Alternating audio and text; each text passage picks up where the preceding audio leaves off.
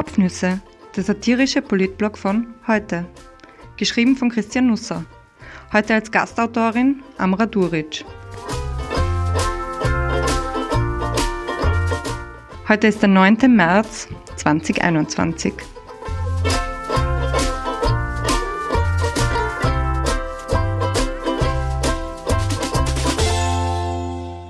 Der Frauentag und ich. Ich dachte mir, ich mache es einmal ganz anders. Das kam dann dabei raus. Wenn Sie sich jetzt eine der satirischen Politkolumnen von Christian Nusser erwartet haben, muss ich Sie leider enttäuschen. Hallo, hier schreibt heute Amra Duric. Sie dachten wohl, die Berichterstattung rund um den Weltfrauentag hätte sich mit gestern erledigt. Fehlanzeige. Aber bitte klicken Sie jetzt nicht augenrollend weg. Ich kann zwar nicht versprechen, dass ich genauso humorvoll wie Herr Nusser schreibe, aber als Frau hat man auch wenig zu lachen. Ich versuch's trotzdem. Gestern war er also, der Weltfrauentag. Ich bin schon mit einer Alles Gute zum Weltfrauentag Nachricht von meiner Mutter aufgewacht. Wie es mein Nachname vielleicht schon verrät, komme ich vom Balkan. Dort wird der Dan Jena, der Tag der Frauen, großgeschrieben. Kinder schenken ihren Müttern Blumen, am Abend treffen sich Frauen zu einem Musikabend und feiern gemeinsam fällt heuer pandemiebedingt alles aus. Bis auf die Blumen. Wie jedes Jahr haben meine Geschwister und ich unserer Mama einen Strauß geschenkt. Verstehen Sie mich nicht falsch. Ich finde Blumen zum Weltfrauentag unnötig, doch meiner Mutter ist diese Geste wichtig. Die Erfahrung, die ich bisher mit dem Danjena in meinem Familienkreis am Balkan gemacht habe, ist, dass man diesen Tag nicht dafür nutzt, um über Probleme und Herausforderungen, die Frauen in unserer Gesellschaft haben, zu sprechen. Stattdessen bekomme ich von meiner alleinerziehenden Cousine einen virtuellen Blumenstrauß auf Facebook. Zumindest muss man den nicht gießen. Nach den Blumengrüßen vom Balkan scrollte ich mich beim Frühstück durch die sozialen Medien. Übrigens hatte ich mir Pancakes gemacht, quasi zur Feier des Tages. Spoiler, sie waren nicht sonderlich gut. Wahrscheinlich, weil ich beim Kochen Dutzende wütende Kommentare von Frauen zum Weltfrauentag gelesen hatte. Zum Kochen braucht es bekanntlich Liebe. Ich aber hatte unfaire Gehälter und steigende Gewalt an Frauen ins Rezept gemischt. Die gefrorenen Früchte im Teig dürften auch ein Problem gewesen sein. Während ich mir also meine halbgaren Pancakes einverleibte, bekam ich eine E-Mail, das mich wirklich zum Schmunzeln brachte. Es begann mit Sehr geehrter Herr Duric, der Inhalt zu wenig weibliche Führungskräfte in Österreich. Schon witzig, oder? Mein Mailpostfach wird jedes Jahr am Weltfrauentag zur Realsatire. Ich glaube, Frauen wissen, was ich meine. Plötzlich wird man mit Rabatten bombardiert. Minus 20% auf Make-up, Putzmittel, Mode und Schuhe.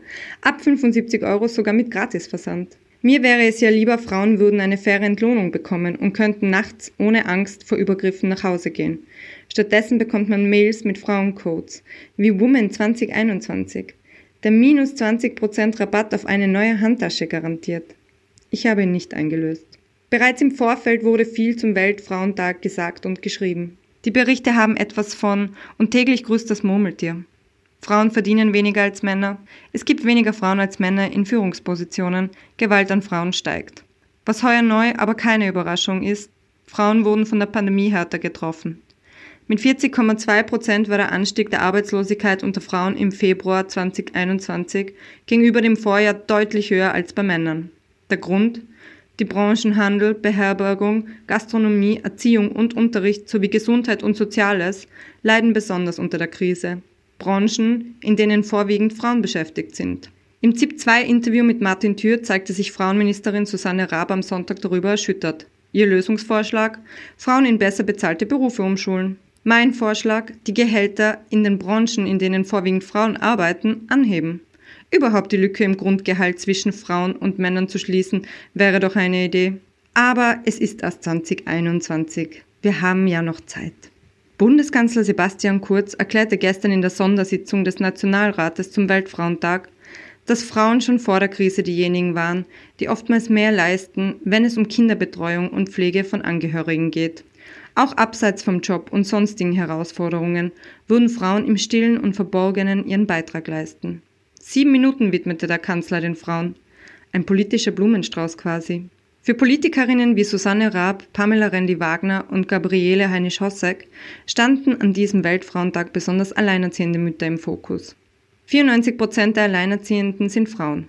Sie arbeiten, laut einer Studie der Arbeiterkammer, mit neun Stunden Haus- und Kinderbetreuung und zusätzlich sechs Stunden Erwerbstätigkeit am meisten von allen, sind jedoch mit 42 Prozent überproportional stark von Armut und Ausgrenzung betroffen. Diese Zahlen wurden in den vergangenen Tagen in mehreren Berichten erwähnt.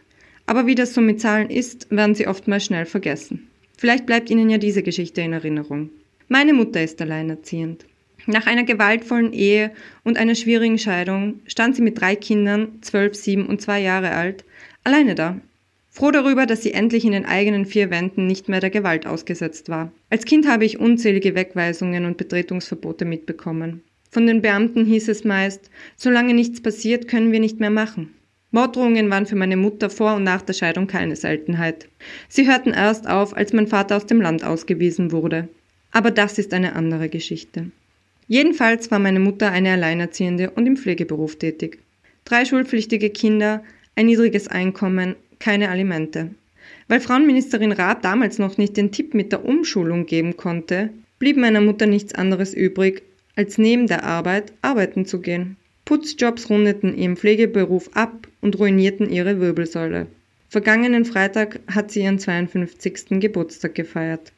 Sie hat schwere Operationen hinter sich und einen Behinderungsgrad von 60 Prozent. Ihre Tätigkeit im Pflegeberuf kann sie nicht mehr ausüben. Es wird sie vielleicht überraschen, aber die Arbeitswelt reißt sich nicht gerade um eine 52-Jährige mit langer Krankheitsgeschichte. Für die Pension ist sie noch zu jung. Wenn ich mit ihr also am Weltfrauentag über Themen wie Gleichberechtigung, faire Entlohnung, Selbstbestimmung, den Kampf gegen Rassismus und steigende Gewalt sprechen will, blockt sie ab. Sie hat all dies jahrelang am eigenen Leib erfahren. Die Diskussion darüber macht sie müde, wie viele andere Frauen auch. In den sozialen Medien wurde der Weltfrauentag zum feministischen Kampftag umgetauft, um alle von patriarchalen Strukturen betroffenen Personen mit einzubeziehen. Der Weltfrauentag ist kein Relax, lasst es euch gut gehen Tag. Der Weltfrauentag ist ein Kampftag, wie viele Tage im Leben einer Frau, twitterte Schauspielerin und neue Bullschaft Verena Altenberger. Ein täglicher Kampf für Gleichberechtigung und ein gewaltfreies Leben. Dieser Kampf schließt Männer nicht aus, sondern braucht sie, um alte Muster aufzubrechen. Übrigens habe ich gestern noch tatsächlich einen Blumenstrauß bekommen von meiner Schwester. Ich wollte Frauen um mich herum einfach eine Freude machen. Man muss eh jeden Tag mit denselben Problemen kämpfen, meinte sie zu mir. Ich wünsche Ihnen einen schönen Dienstag und bedanke mich fürs Zuhören, falls Sie es bis zum Ende durchgehalten haben. In der nächsten Kolumne ist dann wieder Christian Nusser federführend. Es gibt dann auch bestimmt wieder mehr zum Lachen.